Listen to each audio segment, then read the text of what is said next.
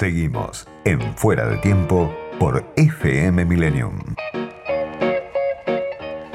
Acaba de salir por la editorial Siglo XXI eh, un libro que se llama El peronismo de Cristina, El frente de todos, entre la dolorosa unidad, la escasez y la guerra interminable con el establishment. Un libro que escribí, que escribí yo a pedido de Siglo XXI, que me llevó un par de años largos de trabajo y que cuenta a los últimos cinco o seis años, diría yo, del peronismo. Desde la derrota del Frente para la Victoria, la derrota de Daniel Scioli ante Mauricio Macri, hasta la conformación del Frente de Todos y el primer año de gobierno de los Fernández.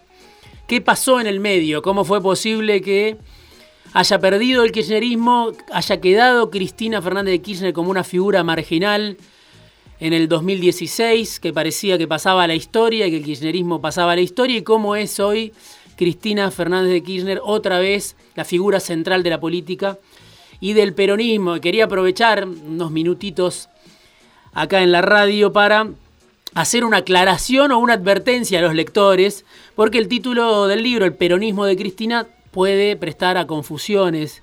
No es una biografía de Cristina, el que vaya a buscar una biografía de las tantas que ya hubo de Cristina no lo va a encontrar. No es tampoco una radiografía del sector que representa a la vicepresidenta, el sector alineado con la vicepresidenta. No se habla en este libro solo de la Cámpora, solo del Instituto Patria, solo de los amigos de Cristina. Sí es, en cambio, una crónica de cómo Cristina reconstruyó su poder. Todo lo que hizo ella aparece en el libro, cuento en el libro todo lo que hizo ella para recuperar el poder que había perdido, para salir del aislamiento, de la soledad, de esa situación de debilidad en la que estaba, cuando parecía que Macri se iba a quedar a vivir, que Cambiemos inauguraba una nueva etapa y que por mucho tiempo no iba a haber kirchnerismo. Se cuenta todo lo que hizo Cristina, pero también todo lo que hicieron o no hicieron sus rivales dentro del peronismo y de la política.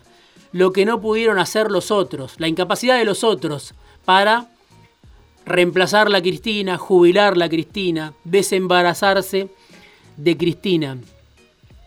Los que intentaron, se cuenta con mucho detalle, sin éxito, construir el post-kirchnerismo. ¿Por qué fracasaron? Hablamos de Sergio Massa, de Miguel Ángel Pichetto, de Juan Schiaretti, del peronismo alineado con Macri.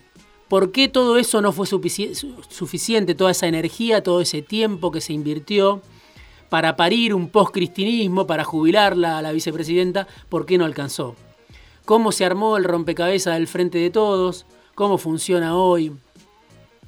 ¿Cómo fue que Cristina volvió al centro del poder? Y por eso digo, están sus méritos, que sin duda a mi criterio los tuvo para recuperar el poder, que no es una cuestión menor en la Argentina, donde la batalla por el poder es despiadada, pero también están los, los, los deméritos de sus rivales, de los que quisieron por todos los medios, con mucho poder, y no pudieron. Entonces se cuenta en este libro sobre el peronismo del medio, sobre el peronismo de Macri, sobre el peronismo judicial, sobre el peronismo empresario que quiso jubilarla a la vicepresidenta sin éxito.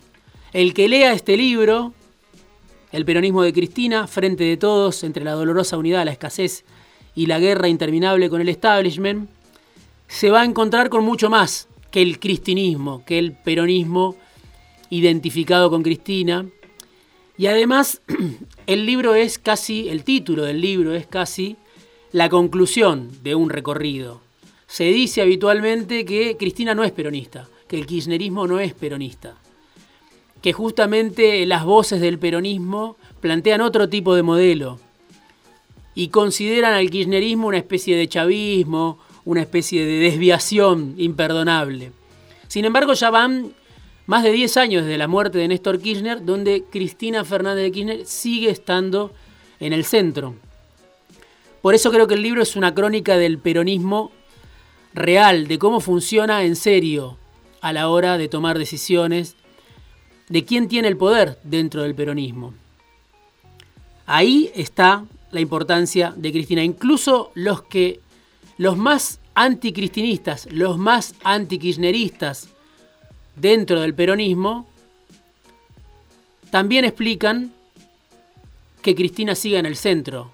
Los errores de los más antikirchneristas dentro del peronismo, explican también la vigencia de la vicepresidenta, esta mujer aborrecida por la mitad de la sociedad, idolatrada también por una parte muy importante que tiene los votos que le faltan a los machos alfa del peronismo.